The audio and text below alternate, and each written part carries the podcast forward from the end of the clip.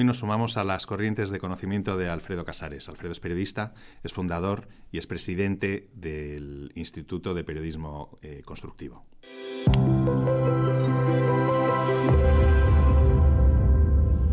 Alfredo. Hola José, ¿qué tal? Bienvenido a Knowledge Waves. Muchas gracias.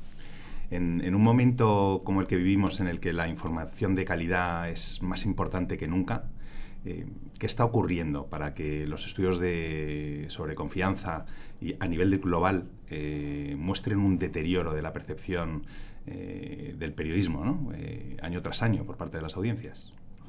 Sí, ah, probablemente algo no estamos haciendo muy bien o no estamos cumpliendo lo que la ciudadanía espera de nosotros. Y es muy, muy importante que reflexionemos sobre eso, como los medios están haciendo, y tratar de tomar medidas estar en índices de confianza en España de los más bajos en los últimos 15 años ah, es para preocuparse y también hay otros indicadores eh, relacionados con, cómo nos perciben los ciudadanos respecto a la polarización y nos ven en muchas ocasiones como generadores de esa división, ¿no? que contribuimos a la polarización. Y eso también tenemos que tener muy en cuenta eh, ese tipo de cuestiones para ver cuál es el papel social que hoy nos corresponde. O sea, la polarización es probablemente una de las causas, la desinformación también podría serlo. Sí, es verdad que la, desconfianza viene antes que, el fenómeno de la, desinformación tan generalizado como está, pero claro que influye. Lo que pasa es que eh, hay dos fenómenos muy, muy claros. Eh, uno es el sesgo negativo que los medios tienen eh, sobre la realidad. Y es verdad que en general los medios nos fijamos más y los periodistas nos fijamos más en una parte de la realidad, que es lo que no funciona, lo que, lo que va mal, y es una función esencial del periodismo, pero no es la única. ¿no? Mm. Claro, eso hace que se produzcan situaciones de impotencia a veces en, en, la ciudadanía o abandono de medios. Hace muy poco me encontraba con una persona que no veía hace algún tiempo y me preguntaba, ¿qué haces? ¿A, qué te dedicas ahora en este momento? Le conté y me dijo, ¿qué necesario es? Yo he dejado de ver los informativos y estoy muy preocupada, me decía, eh, porque mi madre vive asustada, una señora mayor que fundamentalmente ve la televisión. ¿no? Ese fenómeno del, del, sesgo negativo, que es cultural, tiene algunos efectos que, que, son muy relevantes. Y la división social es otro efecto muy claro. Eh, simplificamos en ocasiones los relatos, eh, fijamos estereotipos, prejuicios, porque a veces adaptamos la manera de contar la realidad a,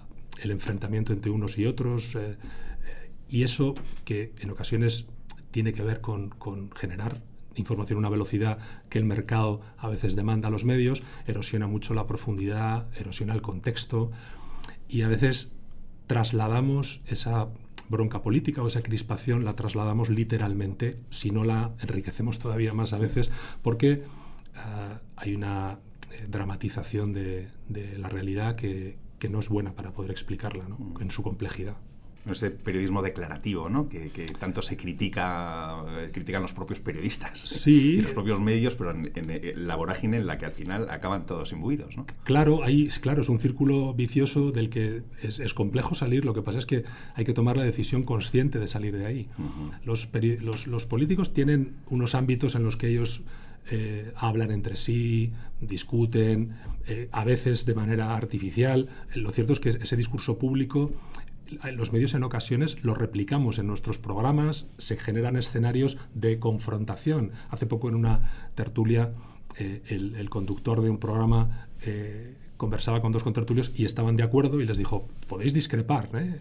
Claro, por favor discrepad porque, porque eso convierte esto también un poco en espectáculo. Eso se está viendo que tiene un efecto muy perjudicial eh, también en la conversación pública, en la conversación democrática, y ahí es donde creo que, hay que tomar algunas acciones interesantes.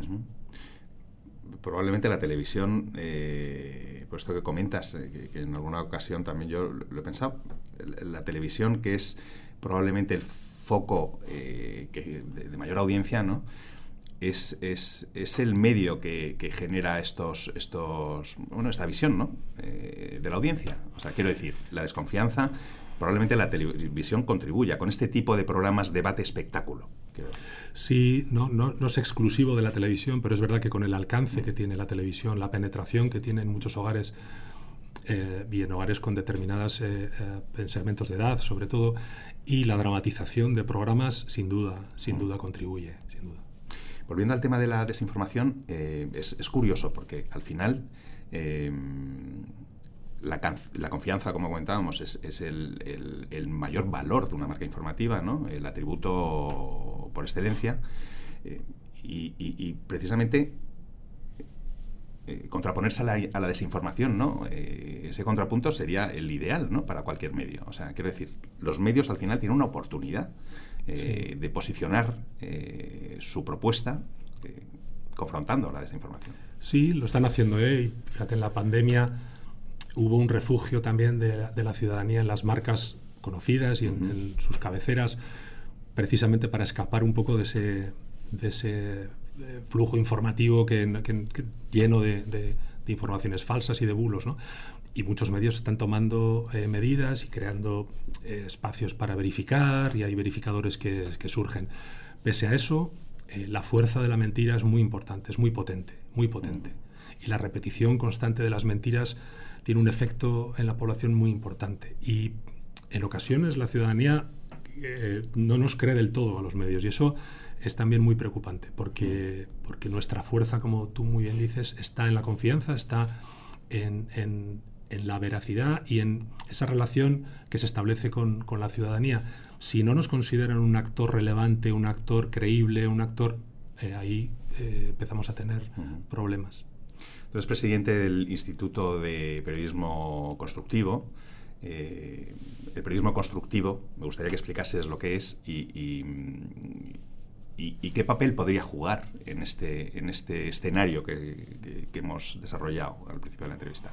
Sí, el periodismo constructivo, eh, que podríamos definirlo como el buen periodismo también, porque ponerle apellidos en ocasiones eh, hay algunos colegas que, les confunde o, no lo ven bien, pero es cierto que nos permite poner una etiqueta y hablar sobre eso. El periodismo constructivo es una forma de, ver la realidad, de comprometerse con ella ah, y de contarla, que tiene que ver con enfocarnos, además de, los, de encontrar los problemas, contar y analizar con mucho rigor las iniciativas que hay en marcha para resolverlos.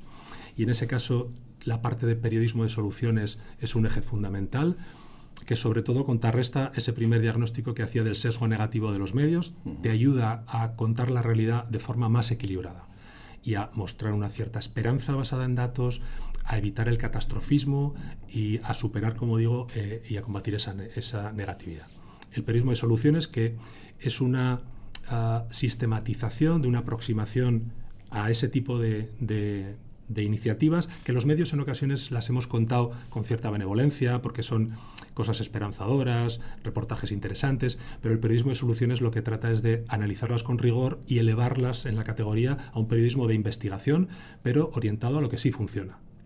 Porque es muy importante que también mostremos eh, esa otra cara de la realidad. Y ahí hay una sistematización con una serie de puntos que podemos eh, comentarlos después, para hacer historias de periodismo y soluciones. Y el periodismo constructivo además tiene otra vertiente que tiene que ver con el diálogo constructivo también, que trata de ah, eh, paliar esa otra parte del diagnóstico que es la división y la polarización social. El intentar crear espacios de conversación plurales en los que las preguntas sean otras, en, lo que, en los que las reglas sean otras, no sean las reglas que traen los políticos de sus espacios o que se generan en esos espacios más eh, de dramatización, sino que preguntemos de otra manera, tratando de orientar al bien común, a lo que nos une, a cómo construir un futuro juntos, a evitar estereotipos, a evitar prejuicios y a tratar, como digo, de generar una conversación social que nos permita afrontar los desafíos juntos y juntas y mirando hacia el futuro. Esos serían los dos, los dos eh, ángulos más relevantes. Es una cuestión de actitud y de enfoque. Claro, y de propósito, claro. Eh, supone, para, para los medios y para los periodistas, supone reconocer algo que ya están haciendo, porque es verdad, nosotros cuando trabajamos con, periodistas o con medios eh, a los que asesoramos, es verdad que lo reconocen como no les resulta extraño y no tratamos de que sea extraño al revés, tratamos de que se identifiquen con algo que en ocasiones hacen, ah, no todo lo que les gustaría, pero lo hacen. Y aquí la cuestión es de propósito, es de cómo podemos hacer este tipo de trabajo más a menudo, sobre todo cómo podemos hacerlo más conscientemente asumir para qué lo hacemos.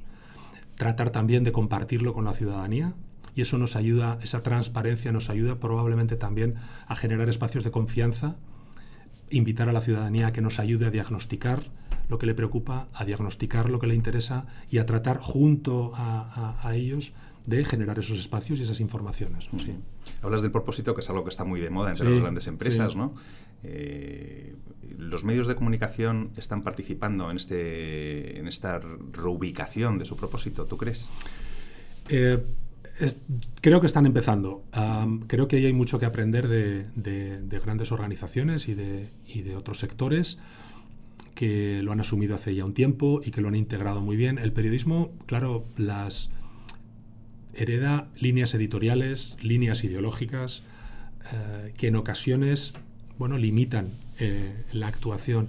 El propósito más social, el qué quiero yo para mi comunidad, el cuál es el valor que yo aporto, creo que se piensa desde otro lugar. Y entonces es, como tú muy bien dices, una reubicación que no es fácil hacerla, porque son muchas décadas para muchos periodistas y para muchos medios centenarios, eh, un modelo eh, que no es fácil cambiar. Es verdad que los medios han hecho muchos esfuerzos y están haciendo grandes trabajos, pero hay todavía probablemente un camino que recorrer ahí para, tomar esa conciencia y, reubicarse desde ese lugar, que es muy interesante. Eh, hay un tema curioso, que cómo está evolucionando en los últimos años, que es el, tema del tratamiento del periodismo eh, climático. ¿no? Eh, se está produciendo una transformación de, bueno, hay medios como The Guardian, ¿no? que, han cogido una bandera incluso activista. Eh, y se está produciendo un cambio. Precisamente es uno de los temas que, enarbolan un propósito. ¿no? sí al final los grandes temas que afectan a la humanidad pues, pues tienen que estar en el, en el corazón de, cualquier proyecto informativo. Con, hemos hablado con varios periodistas sobre este tema. Eh, ¿Tú crees que el periodismo en este sentido debe jugar un papel activista eh, en la defensa del medio ambiente?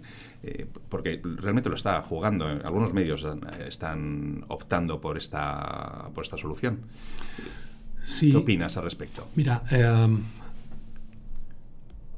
tú lo reflejabas muy bien en un artículo recientemente, las, los cambios que se están produciendo en los medios eh, que están eh, dedicando más espacio, están contratando personal eh, y periodistas para trabajar en este tipo de secciones. El, periodismo, claro, por un lado nos ayuda a hacernos una imagen de la, de la, realidad del mundo, nos cuenta el mundo al que no tenemos un acceso directo y eso es, es, es una función fundamental.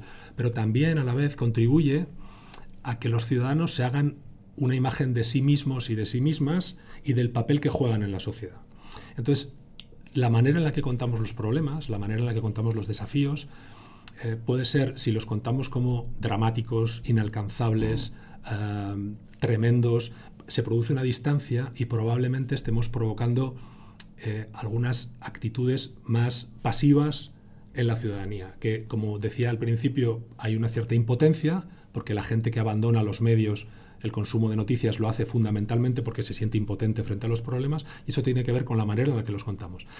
Pero si contamos los grandes desafíos también desde la perspectiva de las soluciones que hay en marcha para resolverlos, y conseguimos conectar a la ciudadanía con el problema, es decir, yo puedo hacer algo por si quiero y si tengo la motivación suficiente y dar pistas para actuar, que es una de las demandas también que, que en los estudios los ciudadanos, especialmente los más jóvenes, nos piden, estaremos generando un espacio para que haya eh, unas aportaciones más activas y que la ciudadanía se sienta más activada. En el caso de la emergencia climática es muy claro. El catastrofismo eh, que se ha vivido durante un tiempo ha sido como el nuevo negacionismo. Después del negacionismo fue el catastrofismo y las dos son, eh, generan actitudes paralizantes, porque el miedo paraliza. Si lo niego porque no, no existe, entonces no hago nada, y si no puedo hacer nada porque es irreparable, pues ya tampoco hago nada, y ahora lo que hay es una corriente eh, periodística que lo que trata es de reforzar y subrayar el hay algo que podemos hacer y eso mostrar qué se está haciendo, qué logros están obteniendo o cuáles no, pero qué aprendizajes podemos obtener, genera esa esperanza basada en datos porque para poder actuar hay que ver qué otros están actuando y qué, qué iniciativas están haciendo y qué están aprendiendo. Entonces, claramente el periodismo tiene esa función también. Ahí el activismo es una línea que los periodistas siempre eh, nos ha incomodado, Creo que el activismo ideológico no nos ha incomodado muchas veces. Creo que la, cuando tiene que ver con ideología, con política, hemos estado más cómodos en el activismo, pero con otras situaciones nos cuesta más ese activismo, o llamémosle de, otra forma. Tomar partido tiene que ver con, cuando uno toma partido por el futuro del planeta, creo que, que, firmaría cualquiera, ¿no? Y entonces creo que efectivamente son, son grandes principios eh, y los medios los están, los están asumiendo con mucha claridad y hay que seguir, yo creo que haciendo un esfuerzo en eso. Nosotros tenemos y nos piden talleres relacionados con el periodismo constructivo y de soluciones sobre emergencia climática y este año tenemos tres eh, y hay una demanda muy clara porque los periodistas lo acogen muy bien y de hecho la sociedad en España, la Asociación de Periodistas Medioambientales, está trabajando en esa línea. Eh, que, comentamos. Bueno, esta corriente de la que hablabas eh, está marcada por ese espíritu del periodismo constructivo. Claro, totalmente. Claramente. Totalmente. Eh, entre otras cosas, porque como comentabas también, eh, es que son ir sumando elementos de ansiedad. El cambio climático, efectivamente, por una u otra razón, en fin, el, consumo de noticias tan pesimistas es desastroso. ¿Cuál es la receta para desarrollar un periodismo constructivo sólido? Yo diría que ahí no hay una receta ah, universal, son grandes principios que hemos mencionado eh, anteriormente. El periodismo de soluciones sí que hay una sistematización que nos ayuda a contar esas iniciativas con mucho rigor, definiendo muy bien, explicando muy bien el problema y sus consecuencias, analizando muy bien la respuesta que alguien está dando en algún lugar. En ocasiones es muy cerca de nuestra comunidad y en ocasiones es, más lejos, acreditando los logros y las evidencias que está teniendo. No se trata de, contar planes o, proyectos futuros, sino de qué se está haciendo en este momento, exactamente qué se hace y qué logros, como digo, y qué evidencias hay de, de, su, de su éxito. Eh, o en ocasiones de su no éxito y también de eso se puede aprender, pero desde luego es una aproximación muy rigurosa y también la exploración de limitaciones, de hasta dónde llega esa respuesta y hasta dónde no. No hay soluciones mágicas y hay que, hay que aplicar ese, ese rigor también. Y luego tratar de detectar aprendizajes claves de funcionamiento eh, que se puedan exportar a otros y que pueden acompañar. Eso hay una sistematización que es eh, relativamente sencilla de seguir y que tiene una fuerza muy grande en el producto final y hay otra aproximación eh, más del periodismo constructivo más elevado que tiene que ver con generar esos espacios de conversación.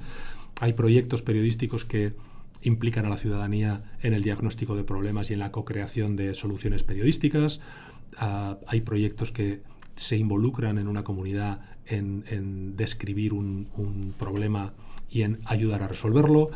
Ah, y hay iniciativas que reúnen personas con distintas ideologías o con distintas procedencias para que dialoguen en espacios, eh, como digo, orientados a, conversaciones mucho más eh, constructivas y también hay iniciativas que involucran políticos, ciudadanos, periodistas en generar espacios en los que la política juegue un papel distinto. Ahí hay proyectos que se pueden desarrollar eh, y hay ejemplos aquí y en otros lugares muy claros con esa voluntad. Sobre todo, eh, el, cada uno tiene que ver en, su medio eh, de qué forma puede adaptarlo, eh, porque las circunstancias son, son diferentes, pero los principios son eso, sobre todo la voluntad de que las reglas sean otras. ¿no? el, propósito del impacto positivo de este tipo de, periodismo em, entiendo que, requiere una visión cercana ¿no? del, espectador, oyente, lector cuando hablas de comunidad, eh, conviene que este tipo de, contenidos, que este tipo de informaciones eh, profundicen en los aspectos más locales de los grandes temas? Hay muchas iniciativas que son, que son locales, porque es cierto que los medios locales, tanto los medios eh, tradicionales como las iniciativas independientes que, que surgen, que hay muchas en el ámbito local, tienen muchas ventajas de cercanía física sobre todo y de un alto grado de conocimiento de la comunidad, en ocasiones de identificación con la marca y eso lo hace muy fácil. Pero no es, no es eh, imprescindible, creo que hay ejemplos también de grandes medios que practican este tipo de, periodismo sin necesidad de tener una cercanía física con, la comunidad. O sea que no, no, no es imprescindible. Eh, ¿cómo, ¿cómo, está eh, desarrollándose este periodismo en España? Eh, ¿Los medios lo están asumiendo? ¿Hay algún medio que esté haciéndolo, haciendo particularmente bien este, este enfoque?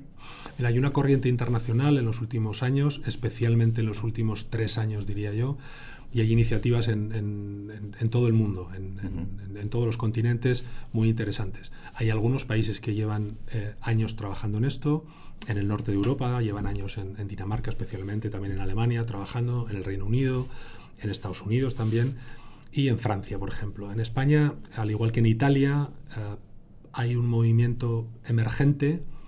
Los medios en España hacen muchísimo esfuerzo por, por mejorar eh, no solo la manera en la que llegan eh, y tecnológicamente, sino también en los contenidos. y hay buenísimos ejemplos en todos los medios. Lo que quizá tenemos ahí un paso más que dar tiene que ver con lo que comentábamos antes de hacerlo de manera más consciente, más recurrente, de generar un espacio permanente en muchos casos y de hacer y de compartirlo, de contar a, de contar a la ciudadanía lo que queremos hacer y por qué, ¿no? Y en ese caso no, hay, no, no, creo que haya un medio que destaca especialmente. Eh, hay iniciativas, hay una sección de solución, de periodismo de soluciones en España en la revista AZ, que, trabajamos con ellos durante unos meses. Eh, Noticias de Guipúzcoa, un, un, medio local, está trabajando en periodismo constructivo y de soluciones, eh, y son iniciativas que se van sumando. Creo que hay interés, eh, nosotros hemos trabajado con más de 100 periodistas de, seis medios en estos últimos 10-11 meses, y hay un claro interés. Los medios es verdad que también necesitan ver ejemplos y nosotros tenemos eh, muchos casos para compartir con ellos de cómo se puede aplicar, del, de qué beneficios reporta, más allá de los beneficios que tiene para la sociedad y para la ciudadanía, que son muchos, de vinculación, y de, esa inspiración para los medios eh, puede ser una fuente de generación de ingresos y hay casos de éxito en ese aspecto y sobre todo generación de vinculación que tiene que ver con recuperar en muchos casos o fortalecer esa, esa confianza. Mm. Y las universidades también son un espacio muy interesante de, de trabajo. Hemos trabajado con más de 250 estudiantes hasta ahora. Uh, y hay un interés muy claro también por empezar a incorporar esto. Yo diría que es, es emergente, cada vez hay más eh, eh, demanda, cada vez hay más colegas que contactan y que se interesan y creo que el camino, que el camino es esperanzador ahí en ese aspecto. Bueno, y en un momento en el que los medios están transformando sus modelos de negocio y, ese cambio requiere una cercanía aún mayor ¿no? con, con el lector, eh, cliente, suscriptor. Sí probablemente esta sea una línea, desde luego, a explorar por todos sí, es un buen, como dices, es un buen momento, eh, creo que es el momento oportuno, porque las circunstancias sociales que mencionábamos al principio requieren que tomemos eh, algunas medidas y que exploremos nuevas formas, como dices, de relacionarnos con la ciudadanía y de aportar eh, valor social de maneras que quizá antes no teníamos tan asumidas o no tan conscientes. ¿no? Pero efectivamente, en un proceso sobre todo de modelo de negocio orientado a la suscripción, a la calidad. Que se trata de construir vínculos. Totalmente, totalmente. En ese contexto, eh, este tipo de periodismo suma y también ah, nos aporta una cierta diferenciación a los medios, de manera que, que es un camino que hay que, que hay que explorar ahí claramente. ¿no? Yo creo que en esta fase eh, nosotros hemos estado trabajando durante, durante estos meses, como te decía, en el Instituto de Periodismo Constructivo, eh, con, medios, con universidades, con periodistas, y creo que en este momento eh, es el momento oportuno para hacer algo y también para que sea una respuesta colectiva. No creo que sea una respuesta solamente de una iniciativa, sino nuestra intención es precisamente ahora abrir esta conversación que estamos teniendo aquí ahora nosotros con otros, con otros agentes, con otras instituciones, con medios, con universidades que puedan sumar, porque creo que, como, como digo, necesitamos una respuesta social colectiva a estos desafíos que teníamos de desconfianza, de desconexión, de desafección también en la vida, en la vida pública, que, que como digo, hay, hay iniciativas muy esperanzadoras y creo que es el momento para, para hacerlas. Comentabas eh, que, en los tres últimos años ha sido cuando se ha, disparado ¿no? el, eh, las iniciativas eh, de medios en todo el mundo, entiendo que ha tenido que ver con el, momento de la pandemia ¿no? Y, una serie de contenidos muy negativos que surgieron en ese momento, que al principio generó una ola de consumo brutal de contenidos en los medios. eh, y que posteriormente generó, empezó a generar, eh, pues probablemente por ansiedad, por, porque la gente estaba ya eh, angustiada y cansada de, consumir noticias negativas. Empezó a, dejar de consumirlas. Sí, ahí se produjo, como dices, un fenómeno de una gran demanda informativa, en un momento en que los medios tuvieron que hacer un esfuerzo enorme por atenderla, porque se encontraban con plantillas reducidas en ocasiones y, desde luego menos numerosas que, hace unos años. Y luego sí, claro, se generó una, una, ah, una sensación de, de impotencia ah, y la gente lo, lo, sufrió y lo que ocurrió después es que hubo un, un, cierto abandono de nuevo, ¿no? Y no se capitalizó lo suficiente los aprendizajes probablemente que la pandemia, que la pandemia nos proporcionó. Eh, pero consumir hoy información, o sea, el entorno en el que la pandemia nos, nos metió es, es, un entorno que también conocíamos, la sobreinformación que nos satura y nos, nos, genera esa impotencia en ocasiones. La velocidad, o sea, la aceleración del, del relato informativo de las noticias es, es, enorme. Entonces, es una catarata, es un, un scroll infinito de datos, de, de, números, y ahí es muy difícil contextualizar y es muy difícil profundizar. Y la distracción a la que nos someten los dispositivos eh, electrónicos, especialmente el móvil, eh, hace que, el consumo de información sea eh, bueno, casi compulsivo en ocasiones, muy distraído, y en ese contexto hacer periodismo es muy complicado también. Mm. Precisamente la pandemia lo que provocó también fue un, parón ¿no? en, nuestras vidas, eh, en las que antes teníamos unas rutinas un poco alocadas que, dejaban poco tiempo para pocos espacios de reflexión y de repente nos encontramos con un, con, un, con todo el tiempo del mundo ¿no? para, reflexionar. ¿A ti qué, cómo te afectó ese periodo? ¿Qué, ¿A qué conclusiones llegaste si es que tuviste oportunidad? Sí, sí, sí. Eh, me afectó, yo diría que ocurrió la pandemia en el momento en el que yo eh, iniciaba la, la publicación del libro, acabé el libro entonces y cuando comencé el proyecto eh, del Instituto de Periodismo Constructivo. Claro, sumar las dos circunstancias efectivamente eh, te genera un espacio de, para pensar, para actuar poco, porque nos obligó a no actuar, y esa reflexión probablemente dio lugar a que tuve que parar el libro e incorporar muchas cuestiones relativas a la pandemia y eso también me hizo ver la realidad con una cierta distancia y a mí me ayudó mucho a tomar una cierta perspectiva y a que ese carácter apelativo que tiene el libro, eh, de repente me sentí que el principal apelado era yo. Claro, al poner el punto final, uno dice, bueno, y después de todo esto, que al que se lo lee quieres invitarle a que, a que eh, a quien más invitaba aquello era a mí, ¿no? Y entonces decidí eh, acelerar y, poner en marcha el instituto con ese propósito aglutinador y sobre todo con, arrancar también desde la reflexión y la acción. Pero fue un momento muy interesante, sí. Alfredo, ha sido un placer charlar contigo. Gracias, José. Muchas gracias a ti.